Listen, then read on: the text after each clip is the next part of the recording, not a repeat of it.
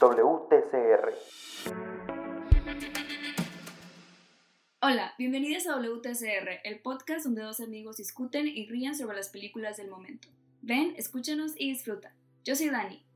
Y yo soy Adrián, y el día de hoy vamos a hablar de Luca, dirigida y escrita por Enrico Casarosa, distribuida por Disney Plus, que salió este año. La sinopsis es, en la ribera italiana crece una amistad entre dos monstruos marinos disfrazados de humanos. ¡Ea! ¡Yay! Fíjate que Luca se me hizo una muy buena película. Sí tengo que, tengo que decir y tenemos que como, como advertir, se puede decir la palabra, de que no es la película que descubre el hilo negro para nada. Es una película simple, con excelente animación, creo yo, y excelentes gráficos, excelentes colores y muchas cosas que ahorita nos vamos a meter un poco más.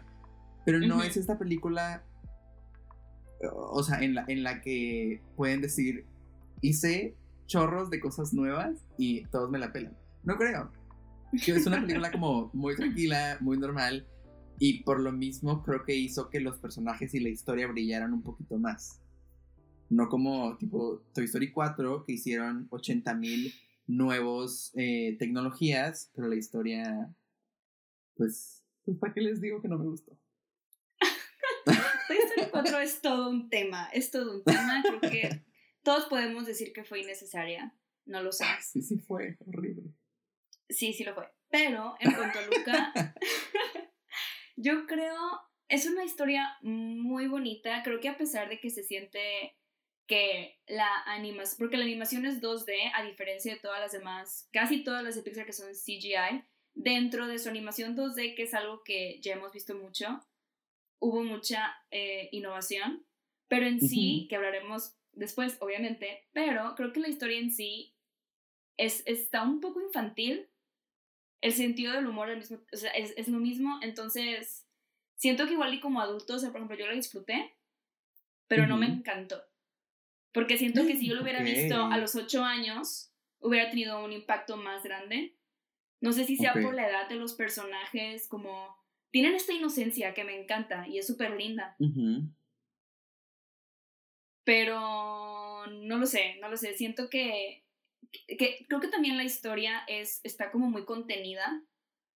Y los argumentos están súper sencillos. Son estos dos niños que quieren tener una Vespa y se inscriben a un concurso para ganar una Vespa. O sea, y eso no está mal, no está mal que sea una historia pequeña o contenida o muy simple o sencilla, pero siento que igual y yo si hubiera sido más chica lo hubiera, no sé, hubiera igual y disfrutado. La disfruté mucho, no sé si me explico, pero se me hizo un poco más infantil que otras que han salido últimamente, como este Raya el último dragón, como Soul, incluso como Unidos, no sé. Claro, fíjate, e, eso sí, totalmente. O sea, creo que creo que regresan a estos eh, clásicos de Disney en donde tipo Nemo podríamos compararla por el mismo mm. tema acuático, pero hasta incluso creo que Nemo meten un poco más cosas más, más adultas. En este caso creo que el, el tema más, entre comillas, adulto es el, el, el papá eh, de, la, de Julia, que, que eh, tiene como estos, estos temas un poquito más pesados, de que se quedó sin brazo y, como este trauma con, con los pescados y, y, lo de la mamá y el divorcio y demás. Pero también el tema como más grande es, es el bully, no me acuerdo cómo se llama, este, pero el, que... Algo así, es que estos, estos nombres italianos, y asumo que los italianos, ah, viniendo hacia México también dicen estos nombres mexicanos, estoy muy seguro, pero no me acuerdo del nombre, pero, pero él, o sea, creo que ese era otro tema como adulto del que intentaban tocar. Obviamente, también está el tema de los papás y del, del fondo del mar, que se me hizo como que hasta los que viven arriba es como ¡Ah! el fondo del mar, qué onda, ¿no? Y que eso también se me hizo muy chido.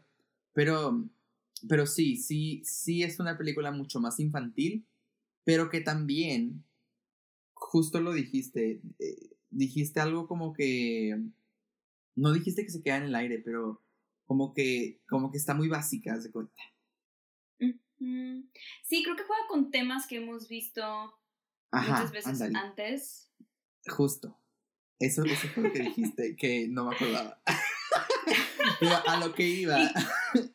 a lo que iba es que creo que no supieron cómo meter el tema queer en la película. Ay, 100%. No me vengas, es que nadie, o sea, no me vengan, no me vengan que aquí no hay undertones. Sí, claro, o sea, esto es eso es super queerbaiting. Uh, Ajá. ¿Cuál de los dos es? Queer coded. Bueno, yo sentí que es queer coded, o sea, que así están escritos los personajes. Bueno, sí, eso sí, tienes razón, es queer coded. Sí, sí, sí, sí, sí. Que también el, el, director, el que él ganó, creo que ganó el Oscar por el corto de La Luna, que también es de, de Pixar, había trabajado también en Cars y trabajó también en La Era de Hielo, ha hecho muchas cosas. Él dijo que esta historia fue muy inspirada en su infancia y de cómo él, o sea, se fue a buscar la aventura y cómo era como, él era como Luca, como que más tímido.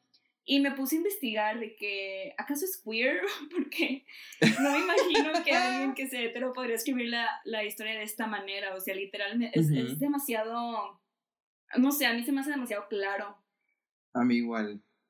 Y, y me gusta, o sea, creo, que, creo que es el siguiente paso. Creo que eh, creo que sí se puede lograr esta amistad entre dos hombres como se puede lograr contra dos mujeres sin haber amor ah, de por medio. Claro. Pero creo que la forma en la que estaba escrita eh, sí tenía, eh, sí tenía estos, estos tonos y al mismo tiempo creo que creo que no, no se alejaron de eso. O sea, creo que se dieron cuenta y dijeron, va, vamos a darle y seguir por esta línea porque nos encanta y les va a encantar a ellos pero Disney ok, ¿sabes? De que ok, que no quieres que tus personajes principales sean, pero mira, chiquititos son, ¿sabes? O sea, creo que, creo que eso es lo que estaba pasando en la cabeza de los que lo estaban haciendo, porque hasta en la forma en que se conocen y se ponía rojo y que tenemos que hablar de ese meet cute, porque nos encanta. Sí, eso, eso es muy buen meet cute, honestamente. Sí. Y es que también quiero, algo que quería mencionar son las referencias que tenemos en la película. O sea, para empezar, literalmente es un pescado fuera del agua. Literalmente. O sea, es el ejemplo más literal que puede existir de esto. Luego también tenemos una escena que yéndonos como a, su, a, la vida de Luca en el agua, que me encanta como la cultura que les hicieron, que es como una granja y que sus pescados son ovejas. Pero creo que sí existe el goatfish, entonces eh, le hacen el sonido de oveja, me encanta, pero que luego llaman a un tío, al tío Hugo, para que se lo lleve porque está mal que él quiera irse, irse a, a la tierra y ser humano. Y es como, no sé, es como... Mm, se me hacen señas como muy muy intensas y muy directas a cuando eres diferente, ¿no? Y tus papás como que no lo aceptan. Y entonces sí, claro. el, el, tío Hugo como que representa, representa eso, que también me dio mucha risa que el tío Hugo luego sale después en un póster que los humanos tienen una película de miedo y el tío Hugo es el monstruo. Me encantó esa referencia, me reí en voz alta. Sí. Es que sí, sí es muy, o sea, tiene muchas cositas. Está muy bien pensado y está muy bien bajado este, este nuevo mundo en donde dividieron el mar en diferentes como fases y, hacían chistes sobre el fondo del mar y él decía, es un lugar oscuro que ni veo y es porque, güey, claro, ni ellos han de ver y luego, justo lo que dices de que estos, estos peces que son como ovejas, que él, los, los tiene que sacar a pasear y, que los reúne para que coman, y ahí es donde se empieza a encontrar estas cosas como estos artículos humanos. El típico. Muy a. Totalmente. Y muy a la Nemo también, en donde quieren desafiar este, estas palabras del papá. Sí, Y que bueno, en este caso me gustó mucho que fuera la mamá, que el papá fuera un poco más sumiso, eso me gustó mucho. Sí, sí, sí, sí. Pero se me hizo muy padre y luego de lo que más me gustaría hablar es de la física que crearon, porque qué pe o sea, jamás hubiera pensado en, en crear estos, o sea, en pensar en que las sirenas fuera del agua se convierten en humano. O sea, se me hizo una genialidad de idea y que como, como cada cosa que, que ellos como sirenas tenían se convertía en algo tipo humano, entonces su, la cosa de, de que tenía arriba la cabeza era su pelo y, la, y las cosas de, de, su cara que se me olvidó su nombre son las orejas, no me acuerdo eh, las... Sí, intenté acordarme por ti, pero no, tampoco me acordé. gracias, algo súper padre, padre de eso es que, o sea, de hecho, sí se basaron como en, en mitologías de monstruos marinos para crearlos. O sea, por ejemplo, la cola, la cola de las sirenas dijeron, o la hacemos como delfín, que se mueven para arriba y para abajo, para abajo o la hacemos como lagartos, que se, se, mueven de lado a lado, y prefirieron hacerlo de lado a lado. Y se basaron también como en, en, Hay mucha mitología de monstruos marinos en Italia, entonces utilizaron eso para crear... Sí, para crear estos... A esos animales que también creo que Luca cuando era monstruo marino o sirena, no sé, tenía como 3.000 escamas. Y e, ese detalle, a pesar de que es 2D, ahí es donde lo que decía, que hubo demasiada innovación. Por ejemplo, la escena en la que vemos cómo se transforman, que tú la ves y dices, esta fregona, tuvieron que innovar una tecnología nueva para poder hacer eso en 2D. Que eso no se había hecho. Entonces, entonces obviamente lo hacían por partes, no estaba él como sirena, luego lo hacían como invisible y luego, ok, primero los pies y luego lo que sigue y así, ¿no? así te lo llevas con todo. Como por y entonces, sí, sí, sí, y el director estaba muy feliz porque dice, esto es algo que le podemos dejar a las películas, a las películas siguientes de Pixar, así como Monster Inc. dejó la innovación del de el, pelaje, el pelaje de Sully, aquí también hubo esto a pesar de que es 2D. Y se me hizo muy padre porque siento que aunque 2D se siente como algo pasado o anticuado, aquí innovaron. Claro que no. de esta tecnología, entre comillas, viejita. Y, y sí, está muy padre cómo se hace la, la transformación e incluso los detalles de, del pelo, de cómo están mojados, cómo se mueven en el agua, cómo están mojados. este, pero sí, cómo se mueven en el agua, cómo, este, las, ¿cómo se llaman? Las ¿Las pecas? ¿Las escamas? No. Los cachetes. La bichectomía. La...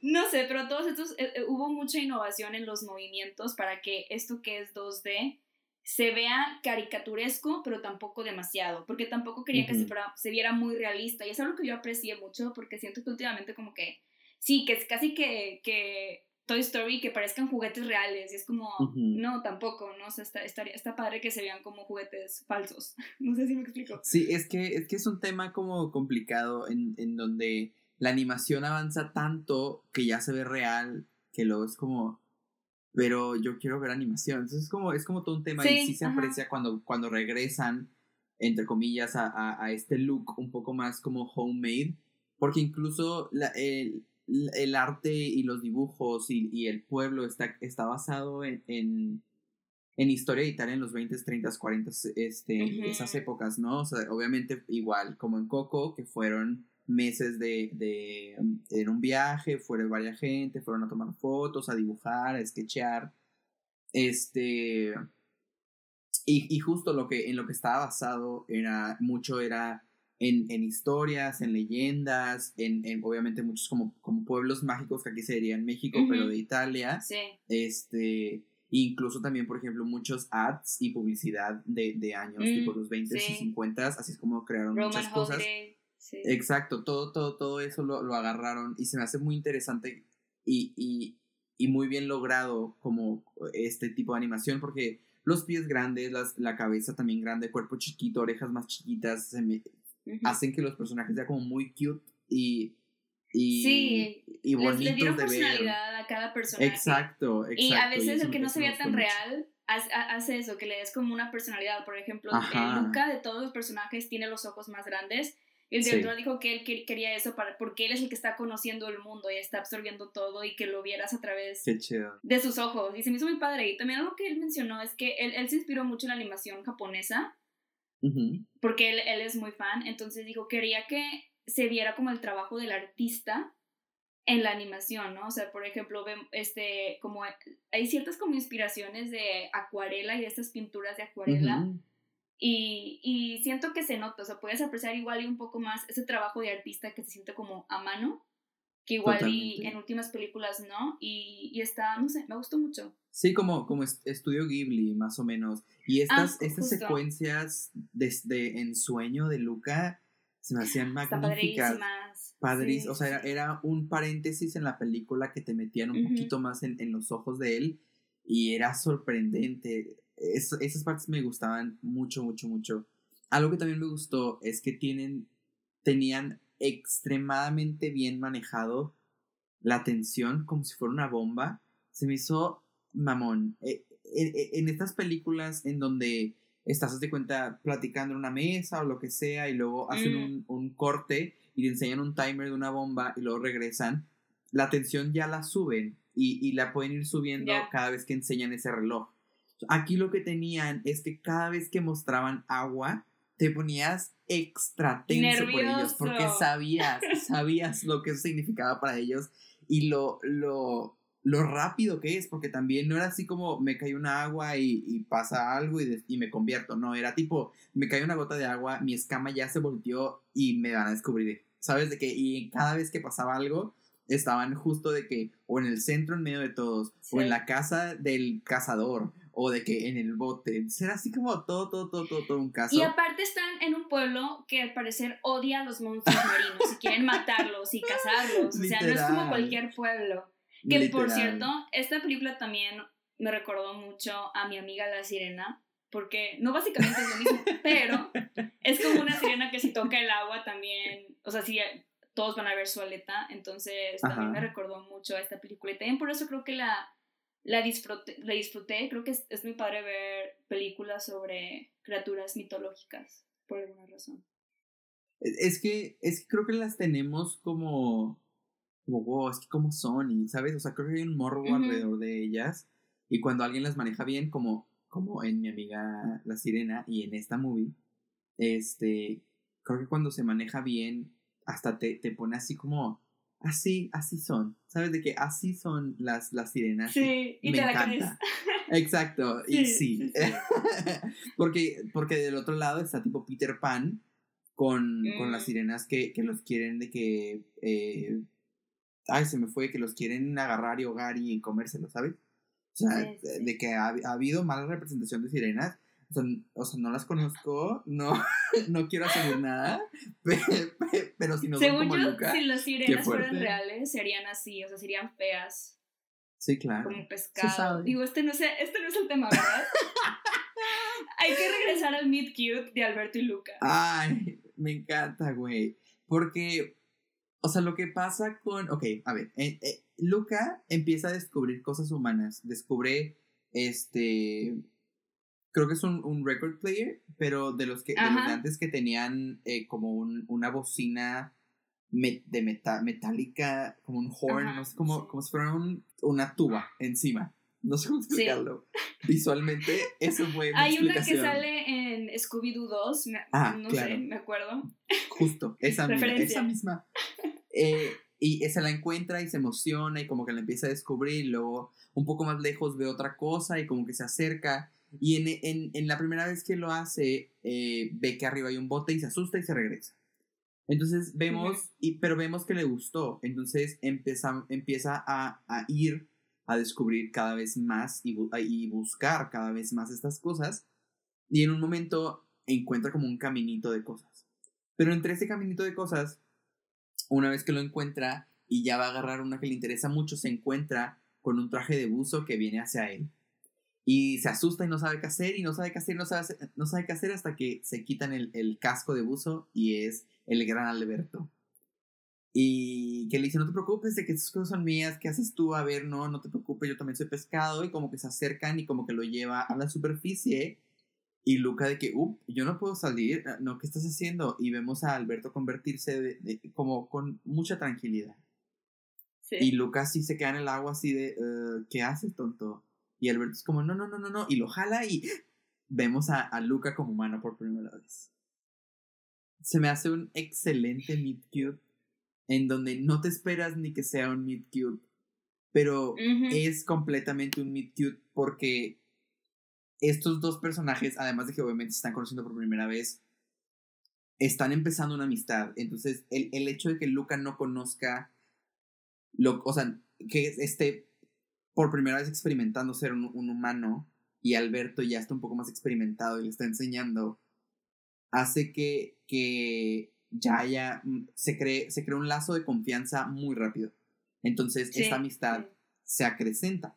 Entonces vemos a estos dos personajes y vemos cómo a Luca le tienen, o sea, le tienen que enseñar a caminar, le tienen que enseñar a respirar, este... Literal, sí. Ajá, o sea, le, le tienen que enseñar a ser humano. Y eh, genial, Y también crea, crea una dinámica entre ellos, ¿no? O sea, Alberto está acostumbrado a ser el que le enseña a Luca, el que lo cuide cuando conocen a Julia, y, y Julia también le enseña muchas cosas a Luca de cómo funciona el sistema solar y todo eso que se me hace padrísimo. Em, y pues aquí Alberto se empieza a poner celoso, porque ¡Uh! ya, él, ya está... Luca y Alberto kissing on a tree. Este, y obviamente él dice, no, pero ¿cómo?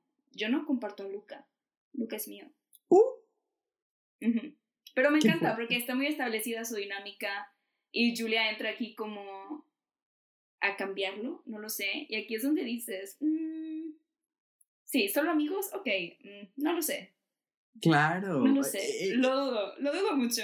Sí, totalmente. Claro que no son solo amigos. O sea, el soñar juntos con una Vespa, el soñar juntos de conocer el mundo. Esto, o sea, claro que pasa entre amistades, chavos, claro. Pero también. Y también, o sea, entiendo. entiendo que pueden, que sí pueden. No, entiendo, entiendo que pueden ser amigos, pero por ejemplo, ¿qué hubiera pasado o sea que hubieran querido una historia de romance entre Luca y Julia? Siento que no hubiera habido reservas, hubiera sido de, ah, sí, está bien, porque no se empiezan a gustar, ¿sabes? Ajá.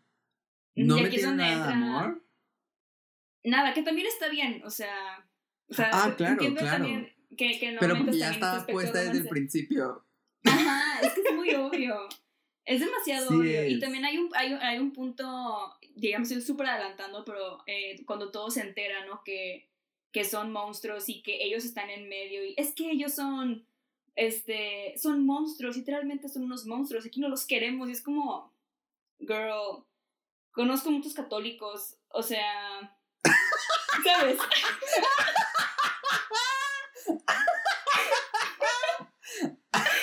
I mean, esto no solamente pasa en un contexto, contexto en el que eres una sirena fuera del mar, ¿sabes? puede aplicarse a muchos contextos. By the way, no shade, o sea, no, hay, no es shade a los católicos, no, todos son iguales, pero... No, eh, pero un poco sí. Sabes, hay muchos mensajes y muchas, muchos signos. Sí, claro, o sea, es que, ajá, justo, o sea, de entre tantas cosas que hay en la película, esta línea de que, que está debajo de todo está y está muy, o sea, está presente entre, en los diálogos, en las cosas que ellos hacen, eh, o sea, por ejemplo, cuando, cuando Alberto se enoja porque justo de que Julia le está enseñando, ahí cuando, cuando Lucas le dice a Alberto que quiere estudiar y se quiere, se quiere ir a eso y, y, Alberto se enoja, es porque se va a separar. Y luego, o sea, como que ya le metieron tanto que esta escena donde es que son monstruos, es, es clara. Es ¿Verdad? y todos señalándolos y de que es que esto está mal. Es como. Claro, o sea, ya tienes la línea de, de o, sea, que son una pareja como subrayando todo, por debajo de todo. Claro que esta, esta es la escena de pueblo súper chiquito, súper conserva, super conservador.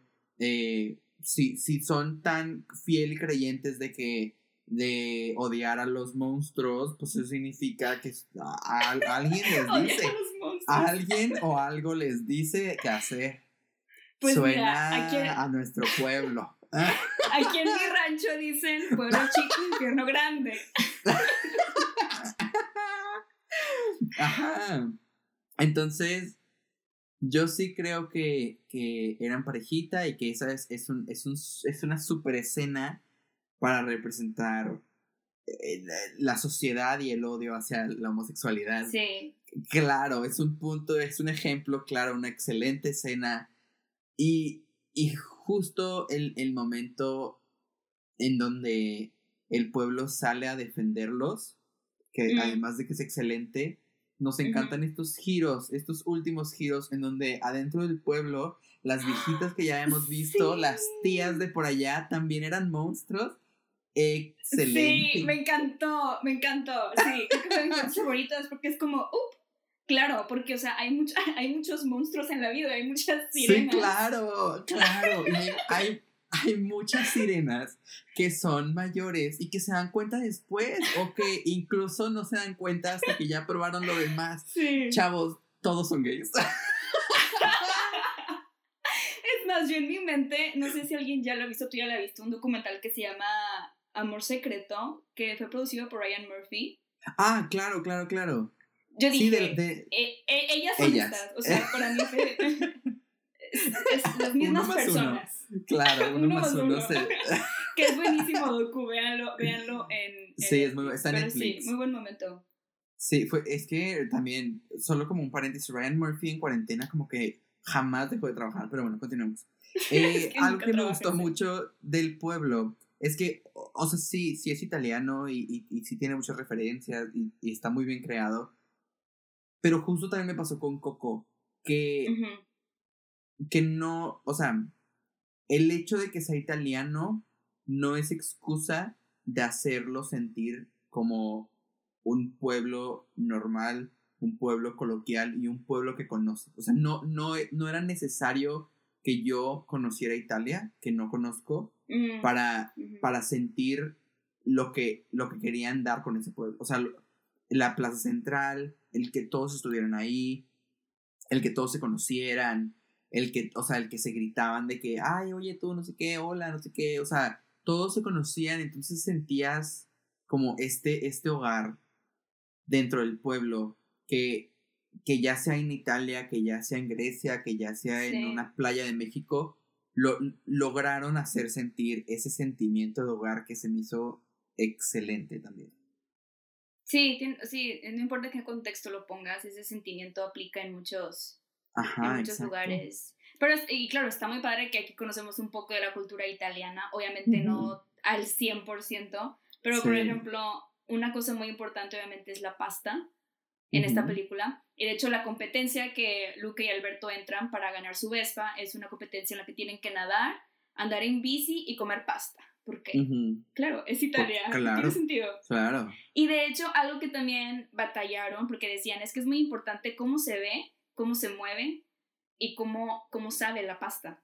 Tú, cómo- tú cómo la estás viendo como audiencia en la película. Y dijeron que hay, hay muchas escenas, por ejemplo, de Luke y Alberto comiendo la pasta con la mano, ¿no? Ajá. Cómo se mueve la pasta en su mano, cuántos, cuántos fideos caen de sus puños, o sea, y todo eso literalmente también tuvieron que ¡Hala! idear e innovar para que en 2D esto pudiera aplicar y verse atractivo y se te antojara. Y fue como, wow, o sea, es, es algo tan... Y sí es muy clave, ¿no? Porque la pasta es, un, es algo muy importante de Italia. Pero el Y esfuerzo del que pueblo, o sea, pusieron en en esto específico.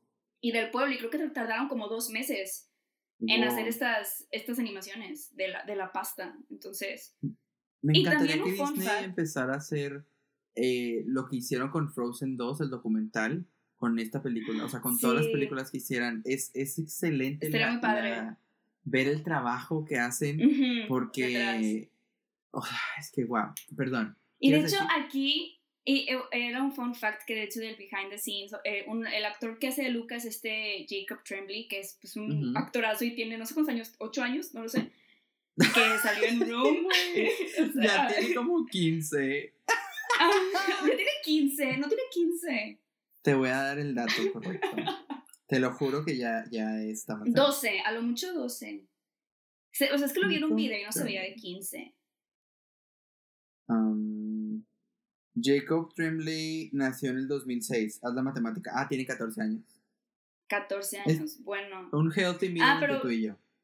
Ajá, sí. Pero hay una escena en la competencia que Luke está comiéndose la pasta súper rápido y luego erupta. Y dijeron Ujú. que Jacob estaba súper emocionado de hacer esa escena porque al parecer es bueno eruptando, aunque no tenga que. y siento que fue, fue como el actor perfecto para hacer la voz de, de Luca, que él sí grabó en un estudio, pero el, Ujú. el otro actor que hizo la voz de Alberto, que de hecho es uno de los losers en Sí. las películas de It, Ujú. el que siempre está enfermo. Sí, este, no me acuerdo cómo se llama. No me acuerdo cómo se llama tampoco. Pero que también hubo No, una pero no sé. referencia a, a un club de losers y no sé si fue adrede. No sé si te diste cuenta, al principio el bully, Se llama Jack. Le Jack dice- Dylan Grazer. ok, él grabó todo en el closet de su mamá, por ejemplo, Oh, wow. por temas COVID y el único lugar en su casa donde estaba como un buen, un buen lugar para que el sonido se concentrara fue en el closet de su mamá, que tiene mucho sentido. Pero Sí, está súper si padre los B-rolls de él. Eso pueden grabar. Ahí pueden grabar. Ideal en totalmente. un closet. Sí. Literal. Pero están muy padres los B-rolls de él solo grabando en su closet. Eh, y también se hace interesante ver. Y cómo no sé si te diste cuenta que al final eh, ponen un. Al final de los créditos también pusieron de que esta película fue hecho en Pantuflas en la Bay Area. no sabía, qué chido. Sí. Qué padre. Sí, como, como en Raya, que también lo pusieron. Como en. Ujú, Sí, esta película también fue hecha 100% en épocas COVID. Ay, qué, qué complicado. O sea, qué padre que lograron hacer este producto tan bien hecho y tan, tan circular en, en una pandemia que, que ya de por sí es complicado y complicada de vivir. Qué padre que lograron y qué padre que, que tuvo el recibimiento que tuvo, ¿sabes? O sea, que a la gente le gustó y la gente se inspiró y la gente entendió lo que querían. Y, y vivimos esta escena final en donde, donde Julia se va a estudiar a- al pueblo donde vive su mamá y vemos que Luca también se va a estudiar y sus papás lo apoyan y Alberto lo apoya y vemos que Alberto corre hacia, hacia, el- cuando se va el tren. Es que el amor. Sí. Aquí quiero, aquí quiero decir algo. Esta, o sea, disfruté esta película, pero o sea, hasta este punto y dijo, ok, está bonita. Creo que también algo que los adultos aquí son súper segundo plano. Entonces, Sí. igual y por eso también se siente infantil. No me molesta, pero solamente, igual y por eso también la sentí así. Pero, Ujú.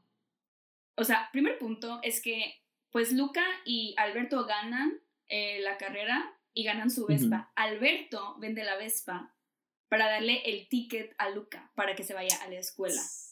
O sea, le dice, te amo. Bueno, no le dice, en su cerebro le dice, te amo, pero tienes que irte a cumplir tus sueños. Claro, si los amas, déjalos ir. Sí, pero aquí yo estaba súper sorprendida porque yo no pensé sentirme así. Pero este, justamente este punto donde Lucas se sube al tren y le empieza a decir adiós y Alberto corre hacia él, no, pero no nada más para decirle adiós, o sea, le dice de que sí, Luca, vamos, Luca, go, Luca, y le echa porras. Ajá. Se me salió una lágrima y yo viéndola dije, o sea, yo así, ¿por qué estoy llorando? O sea, no me lo esperaba. Me dio mucho sentimiento que Alberto le echara tantas porras y que quisiera que tuviera éxito. No lo sé, se me hizo como súper, no sé, súper cute. No Sí, sé. es que, Me gustó mucho. o sea, visto desde el lado de la inocencia, como que es, el mejor amigo que se te está Sí, yendo y que sí. se va a mudar. Entonces se entiende y, y, y- Pero visto desde el lado del amor, qué, qué fuerte. Es que de las dos formas, es una persona echándole porras a alguien Sí. a pesar de que tú quieres que se quede. Quiere que Justo, se quede, obviamente. Justo eso, Pero es, a pesar de que le hacerlo. duele. Sí, a Ajá. pesar de que le duele, lo está apoyando y, y, y, y le- o sea, le está dando lo, lo, lo que puede para que lo logre, ¿no? Y algo que también estaría muy interesante, no sé si ya hay pláticas de Luca 2, ya ves que de repente Disney se aloca y Mm. hace estas cosas. Sí, No sí. sé, pero algo que se me, se me haría muy interesante es ver cómo, o sea, es que ve, si ya Luca es un, es un monstruo marino y este pueblo lo aceptó, es un pueblo, la mamá vive en una ciudad, entonces ya desde ahí muchas cosas cambian. Uh, Entonces, sí. estaría muy interesante verlo como interactuando en este nuevo lugar, porque, o sea, si cae lluvia, te va te va a tener que usar como un super sombrero, o no sé, para que no se moje. Este, ver, o sea, la mamá lo acepta tan así de que ya, check, ya es mi otro hijo. Cu- ¿Cuánto, cuánto, o sea, vendió una Vespa que estaba, o sea, era vieja, vieja, vieja, vieja. ¿Y cuántos, sí. cuántos semestres? Cuánto, ¿Cuánto dinero? No, hay muchas dudas. Muchas dudas. Pero de lo que no tengo duda es que eran novios.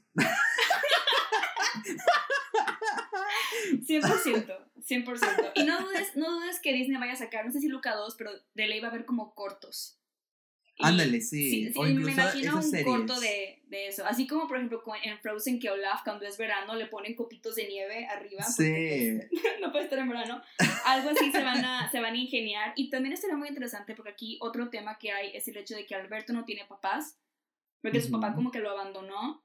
Y vi que alguien hizo las cuentas según las líneas que había, que él había apuntado cuántos días había estado solo, y eran como 380 y tantos días que estuvo solo y que él al final se queda con Julia y con su papá. Entonces, también eso es algo muy típico de Disney, ¿no? El, el estar en una... Que, que, hay personajes con como familias rotas y que al final te acogen y encuentras como tu lugar y también estaría padre ver a Alberto. Ajá, estaría padre ver a Alberto en este contexto con, con como su Ay, sí, nueva familia. padre.